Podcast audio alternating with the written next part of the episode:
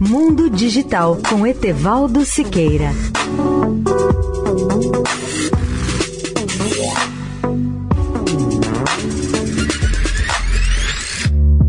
Olá, ouvintes da Eldorado. Uma grande notícia no campo da entrega de encomendas é o uso de aviões elétricos. Eles podem revolucionar esse setor.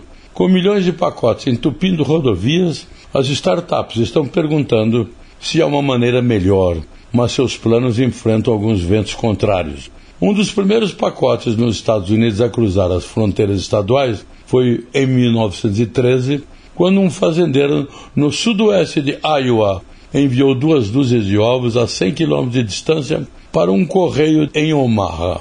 A maioria dos ovos não chegou lá. O pacote de hoje provavelmente atravessará centenas de quilômetros e passará por um elaborado sistema de trânsito e chegará intacto.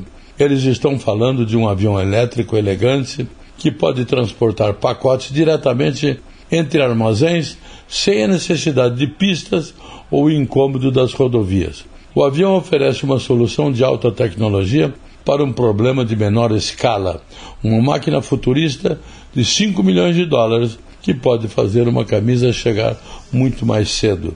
Se funcionar, se o critério estiver correto, nosso mundo de pacotes sobrecarregado pela pandemia será mais verde e mais rápido. Mas problemas que vão desde a escala até a segurança e a certificação do órgão regulador norte-americano, no caso a FAA ou Federal Aviation Administration, significam que muitos ovos também podem ser quebrados ao longo do caminho.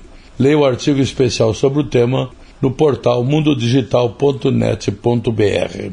Etevaldo Siqueira, especial para a Rádio Eldorado. Mundo Digital com Etevaldo Siqueira.